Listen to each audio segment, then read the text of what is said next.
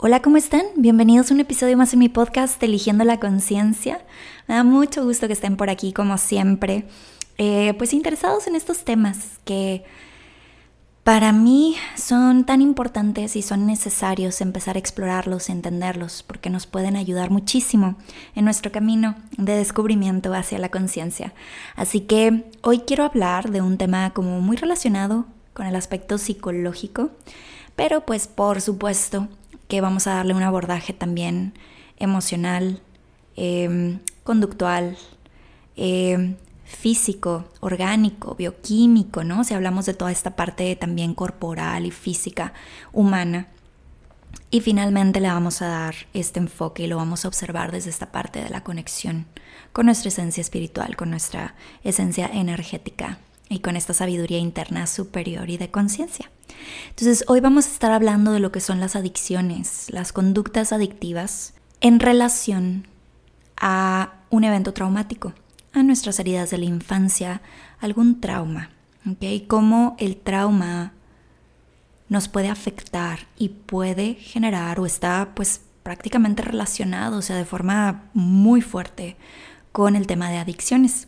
Y por adicciones no nada más vamos a ir entendiendo que las adicciones es solamente las drogas y el alcohol, ¿no? Como muchas veces pues se pone o nos lo imaginamos o es, o es con lo que más lo relacionamos, sino que podemos verlo como todas aquellas conductas que cuando las tenemos o cuando las llevamos a cabo nos dan cierto placer, un placer muy fuerte, nos generan bienestar, ¿ok? Y placer con placer me refiero a un bienestar es como si tuviéramos que em, liberar algo, como si tuviéramos que encontrar una conexión con algo, de alguna manera, eh, como si tuviéramos que encontrar calma, bienestar, o sea, simplemente calma. Todas aquellas conductas que al hacerlas nos brindan esta calma, este bienestar, esta conexión, esta satisfacción, esta sensación de que, de que no estamos solos, de que una sensación de mejoría, ¿verdad? De, a cualquier cosa, a cualquier aspecto. Pero que esa sensación dura poco tiempo, ¿ok? Es como a corto plazo. Y al final los efectos a largo plazo, las consecuencias a largo plazo, terminan siendo consecuencias muy negativas, ¿ok? Em, así podríamos ir entendiendo lo que son las adicciones realmente. Entonces, pues cuando estaba leyendo sobre esto y estaba aprendiendo, de hecho ahora de este autor que me acabo de encontrar, que me encanta, creo que voy a empezarlo a, seguir y voy a empezar a, aprender mucho, pero se los dejo por aquí en la descripción de este episodio, que se llama Gabor Mate, creo que así se pronuncia, pero bueno, ya este, iré conociéndolo un poquito más. Y bueno, es una forma más o menos como él lo explica. Em, yo creo que también tiene que ver con estas conductas como compulsivas, o sea que al final las llevamos a cabo nos generan cierto placer, pero a largo plazo no nos están trayendo nada bueno. Entonces, para cerrar la definición de una adicción o de las adicciones o conductas adictivas, vendría siendo que además, a pesar de los efectos tan negativos que tiene el estar llevando a cabo estas conductas, como quiera no suspendemos estas conductas, o sea, seguimos y seguimos y seguimos y seguimos y por eso pues terminan volviéndose adicciones. Ahora te voy a, presentar diferentes maneras o abordajes que se le ha dado a las adicciones y que esto ha sido pues muy importante para el tratamiento de las adicciones, cómo ayudar a la gente con adicciones, cómo sanar lo que está detrás de la adicción, porque ahorita vamos a entrar también a eso. Em, pero bueno, una manera de verlo, de hecho la definición es como una definición oficial de la Sociedad Americana de Medicina en Adicciones y se define como un desorden cerebral que a nivel neurológico que se activa o se detona en el cerebro grandemente o fuertemente debido a factores genéticos. Entonces, ¿cuántas veces no escuchamos esto?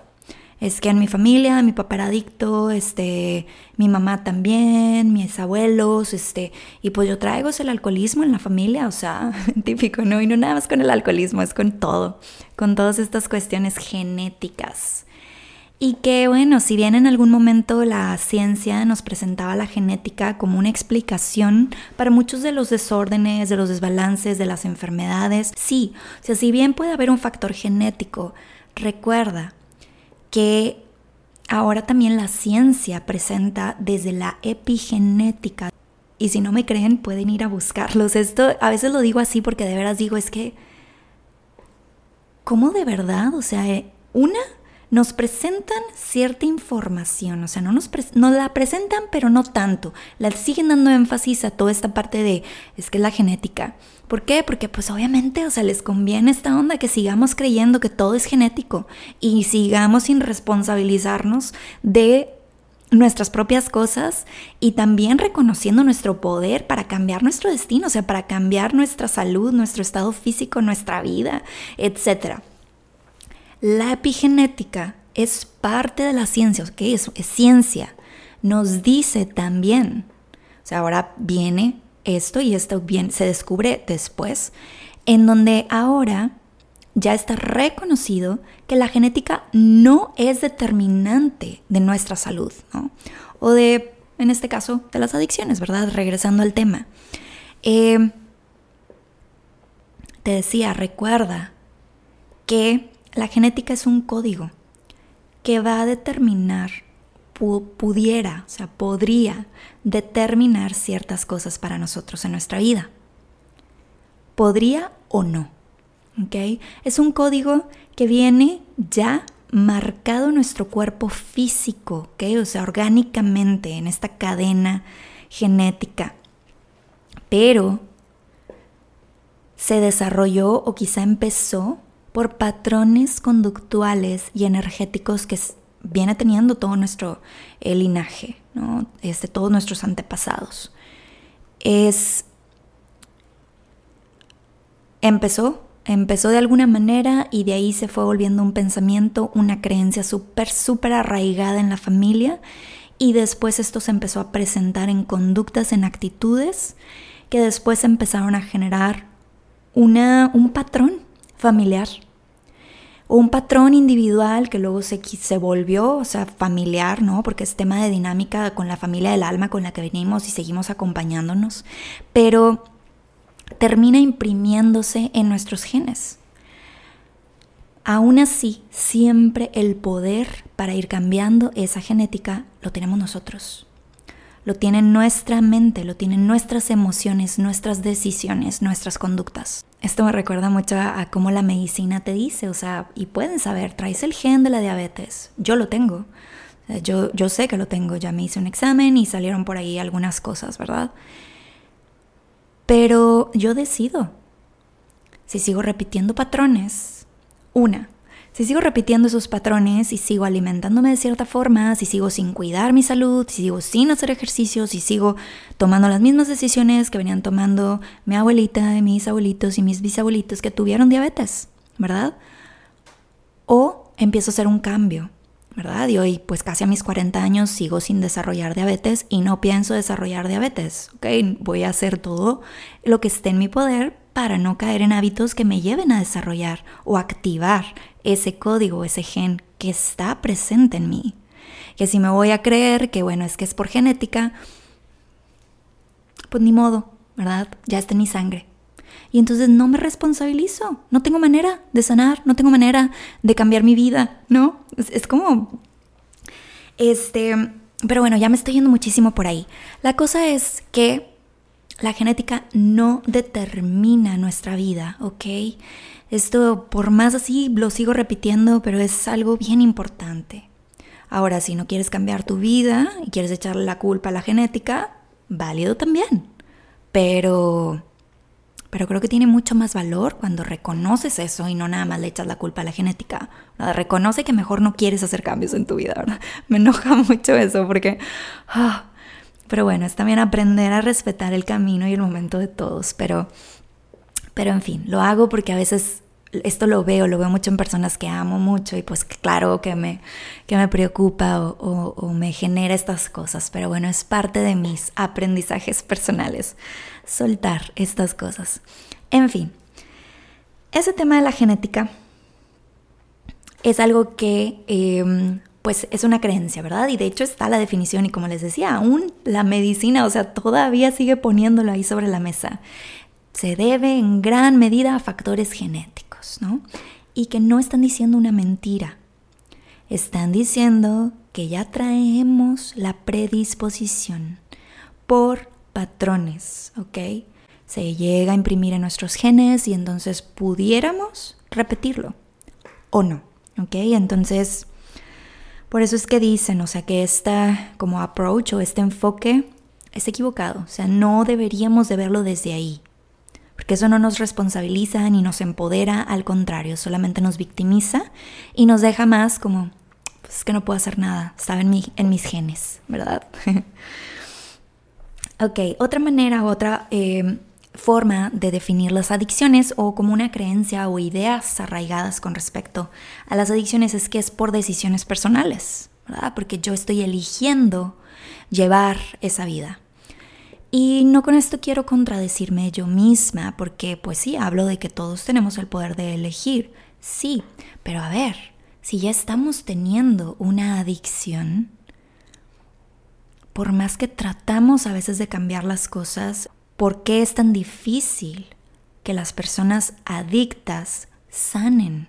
Inclusive se habla de esta parte donde en el alcoholismo, por ejemplo, siempre voy a ser una persona adicta, por ejemplo, ¿no? Se habla de que voy a ser una adicta en, en recuperación, creo que se le llama en español, en donde ya no caigo en esas conductas, pero siempre está latente en mí.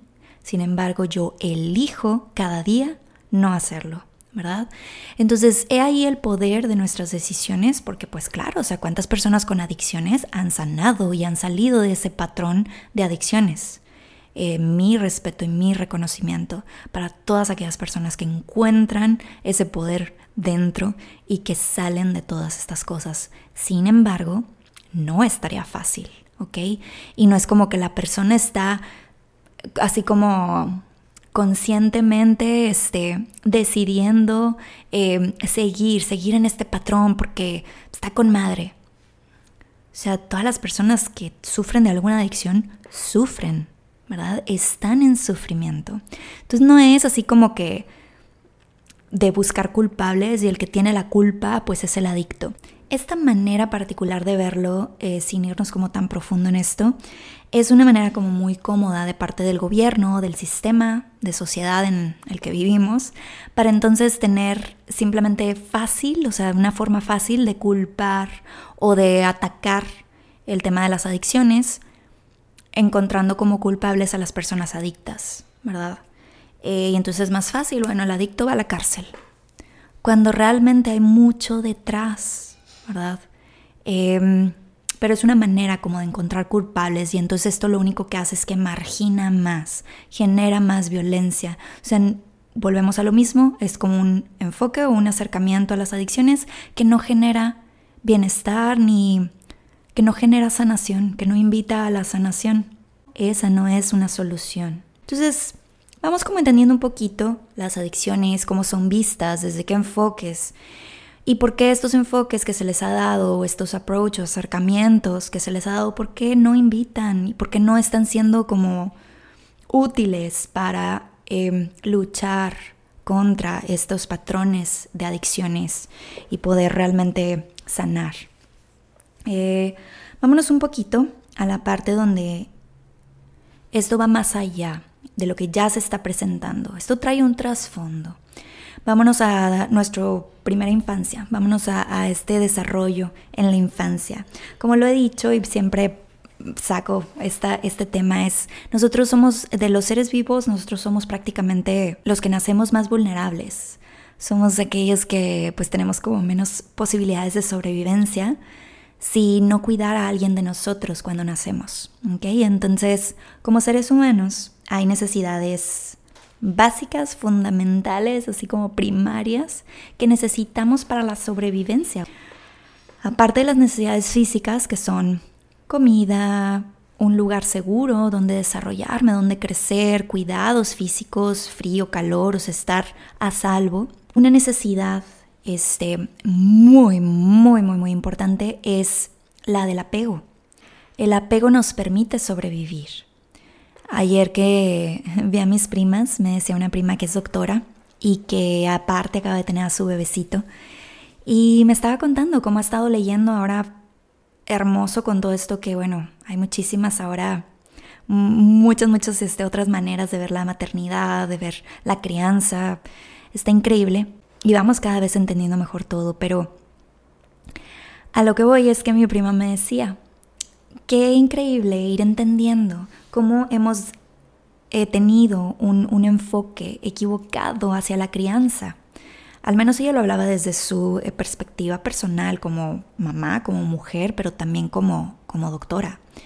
Y decía, este, es bien común que, ay, es que este huerco em, se, se, me va, o sea, es bien despegado y se me va, y entonces esto, ¿no? Y ella decía, es que tendríamos que aprender a fomentar esa exploración en nuestros hijos. O sea, qué fregón que no esté aquí pegado, sea, el, niño o la niña, y que mejor tenga esas ganas de explorar el mundo, que vaya y que lo conozca, pero con amor. Lo guío, lo cuido, lo protejo en ese proceso. Le enseño también a cuidarse, a hacerse el responsable o ella responsable de cualquier cosa, consecuencias, a todo. Como que le doy la información al niño y sin embargo no lo desprotejo. Lo protejo, pero fomento estas conductas que la verdad es que son de crecimiento. Eso y con otras cosas, ¿no? De que también con, con algo que vamos a entrar acá, que es esta parte de, pues es que este niño, o sea, se enoja y hace el berrinche y pues es que no, es un niño malcriado, ¿no? O sea, tendría que comportarse y ser súper amable siempre y no expresar estas emociones de una forma desmedida, porque entonces es mal criado, ¿no? Es un niño grosero. Cuando, oye, este niño tiene un poder, qué bárbaro, ¿no? ¿Cómo vamos enseñándole para canalizar adecuadamente todas esas emociones, entenderlas? Entonces, vamos viendo cómo esta necesidad de apego, y voy a tomar el ejemplo donde el niño que está en el parque con su mamá al principio no se quiere despegar, pero va tomando confianza y se despega un poquito, pero voltea a ver a mamá y luego otra vez otro poquito y voltea. Y entonces este apego, que en inglés le llaman attachment, va de la mano con la sobrevivencia. imagínate si no tuviéramos eso, nos permite sobrevivir y también nos permite conectar con otros. Y de ahí que vamos entendiendo el mundo emocional también. Este apego me retroalimenta de una forma positiva. Yo recibo caricias, recibo reconocimiento, recibo cuidado, recibo amor. O no, ¿verdad? Recibo un manazo, o recibo un rechazo, o recibo aislamiento, o recibo. Entonces, ¿te fijas cómo es aquí, cómo vamos aprendiendo del apego? ¿verdad? Puede ser un apego positivo, un apego seguro, un apego sano o vamos también desarrollando pues apegos este tóxicos, si le queremos poner esa palabra, dañinos, que no que marcan y que son reflejo de que algo pasó también en nuestra infancia. Entonces, pero bueno, no vamos a, a irnos ahorita por el tema de los apegos, pero es más o menos por ahí. Ahora, hay ciertas hormonas, hay ciertos procesos bioquímicos que favorecen estas conductas. Por ejemplo, hablamos de las endorfinas, que son las hormonas de la felicidad, eh, y son procesos que suceden en nuestro cerebro. Son químicos que se generan en el cerebro, dentro de nuestro cuerpo, y que facilitan estas conductas de apego. Cuando hay trauma, cuando existe un evento traumático para el individuo, para la persona, pudiera ser que estos mecanismos bioquímicos no se desarrollen correctamente. Entonces, pudiera ser que en la adultez nos estén haciendo falta estos procesos bioquímicos de una forma balanceada Y es por eso que necesitamos buscarlas o generarlas de otras maneras. De hecho, hay drogas que pues generan estas sensaciones, ¿verdad? De, de las endorfinas. Es como un boost de endorfinas. si escuchan ruidos es que andan cocinando por aquí en la casa y parece que están como que... Ah, qué rico, ya tengo hambre. Pero bueno, vámonos con lo que sigue. Quedamos y estamos de acuerdo en que el apego no es una necesidad negociable. Es algo que todos necesitamos cuando estamos creciendo.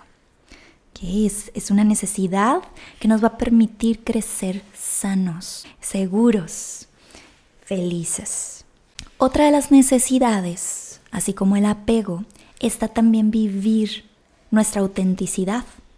Y que hablaba hace ratito un poquito sobre esta parte donde me gusta explorar el mundo. Adelante, como padre, como madre, puedo observar esa autenticidad en mi hijo y ayudarle a desarrollarse como un individuo auténtico, único. Y es esta parte de la exploración, es esta parte también de vivir las emociones. Em, por ejemplo, eh, un niño, una niña que está tratando de vivir el, el enojo, ¿verdad? Porque es una emoción natural, algo no le parece justo, se enoja desmedidamente, hace el berrinche o grita o lo que sea, y entonces se le castiga, se le regaña, se le aísla. Yo me enojo y entonces no soy amado. Yo me enojo, si me enojo o estoy en contacto con el enojo y lo expreso, entonces voy a ser rechazado, me van a aislar. No soy digno, no soy digna de ser amado o amada. Y esto lo único que hace es que nos lleva a reprimirnos reprimir nuestra autenticidad y acomodarnos a un sistema que pues viene siendo muy conveniente, ¿verdad? O sea, obviamente los padres no hacen esto adrede ni mucho menos. Y bueno, habrá quienes sí no son como muy buenos personas, seres, ¿verdad? Pero digamos que viéndolo desde el lado pues amable, amoroso, o sea, muchas veces esto se hace de forma inconsciente porque los padres ya están también inmersos en este sistema, ¿no? En donde pues mejor me comporto, mejor acato las reglas, mejor siempre soy de una forma amable, sumiso, sumisa. Y esto está bien padre para el sistema político, para el sistema de la sociedad en el que vivimos, en donde pues es mejor mantenernos así. ¿Cómo le va a convenir al sistema alguien que venga a querer este, crear una disrupción de todo lo que están haciendo mal? Entonces, bueno, interesante, ¿no? Es como bien poderoso. Esta parte de la autenticidad nos ayuda a mantenernos en conexión con quienes realmente somos. Entonces por eso no es tanta casualidad que andemos tan perdidos por la vida ya de adultos y que bueno, algunos vayamos teniendo estos crisis y despertares espirituales y estemos ahorita en un momento de muchísimo despertar en donde nos estamos dando cuenta y lo primero de lo que nos damos cuenta es que ni siquiera sabemos quiénes somos. Y entonces es un viaje en el que nos embarcamos hacia la conciencia, hacia irnos reconectando con quienes verdaderamente somos, descubriéndonos, redescubriéndonos, porque ya somos, ¿ok? Y esto es bien importante y creo que ya lo dije hace ratito, pero es ya somos auténticos, ya somos únicos, ya somos poderosos. Simplemente no hemos sabido, no lo hemos visto, no hemos reconocido todo eso en nosotros. Y eso se genera con esa reconexión. ¿okay? Entonces, entre más nos vamos desconectando de nosotros, imagínate, o sea, en la parte del attachment o de, de los apegos, pues andamos por ahí patinando, ¿verdad? Porque a veces pues no son de la mejor manera. Eh, no nos sentimos eh, tan seguros. Este, luego aparte queremos ser únicos y vivir como somos y nos enseñan a comportarnos y a reprimir. Nos vamos desconectando con nuestra esencia, con quienes somos, con lo que vinimos a ser. Y esto lo hablo porque recuerda que cuando nos desconectamos de eso, nos estamos desconectando de la fuente. O sea, dentro de nosotros habita estas ser superior, ¿verdad? O sea, esta conciencia superior, divina, o sea, es, es Dios y lo queremos ver desde ahí, ¿verdad? Dios está en nosotros. Somos una partecita de Dios. Y si desconectamos con eso, nos perdemos. Entonces, así como el apego, también la autenticidad es una necesidad de sobrevivencia. También, porque esta sobrevivencia nos va a llevar a vivir de manera plena, feliz, en realización, en crecimiento, en expansión, o nos va a llevar a una autodestrucción. No es casualidad que hoy tanta gente se sienta tan perdida haya tanta adicción y recuerda que no es solamente a drogas o alcohol. Las redes pueden ser una adicción. Em, los atracones, la comida, em, autoflagelarte de alguna manera, hacerte daño. Em, muchas cosas pueden ser conductas adictivas porque estamos en esa desconexión. Y aunque sea poquito, muy poquito. O sea, ya estamos infelices, no sabemos que podemos vivir de manera sostenida una mejor vida. Entonces, aunque sea muy poquitito, voy por ello. Aunque después venga un bajón y me vaya horrible, no importa, vale la pena, porque antes de eso, como quiera, ya estaba horrible mi vida. ¿Sí me explico? Entonces, ¿cómo podemos ir sanando y dándonos cuenta de estas cosas, reconectando con nosotros mismos. Ok, entonces, hasta ahorita ya vamos entendiendo lo que son las adicciones, este tipo de conductas muy particulares. ¿Cómo es que también se han ido gestando? Es un resultado de cómo vivimos nuestra primera infancia y desde nuestra infancia. Y ahorita, bueno, ¿qué es trauma? Y aquí es bien importante sí comprender que el trauma no es algo que nos pasa, ¿ok? Como si fuera algo así nada más externo. Más bien el trauma es qué pasa dentro de nosotros. Porque un trauma se puede instaurar de algo que ni siquiera era terrible. O sea, digamos, no sé, tus papás estaban jugando con algo y tú por algún motivo percibiste eso como una agresión de tu papá hacia tu mamá y se instaura un trauma. Entonces, qué poderoso, ¿verdad? O sea, realmente sí tiene que ver con factores externos, por supuesto, porque bueno, lugares donde han sido hogares abusivos, este, donde ha habido abuso, maltrato, violencia, es muy probable que se va a crecer con trauma. Pero eh, hogares donde quizá hubo mucho amor, también esos niños, esas personas, esos adultos no necesariamente estarían exentos de trauma.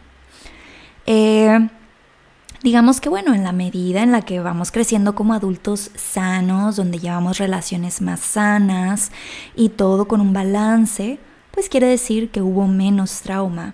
Pero el trauma sí viene siendo un desencadenante de problemas ahora que estamos en la edad adulta o que vamos creciendo.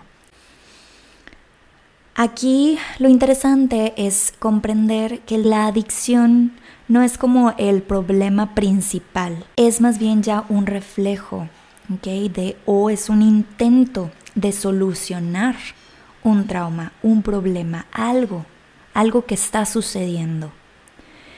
Em, sí, sí, sí, sí. Este, no sé si me explico.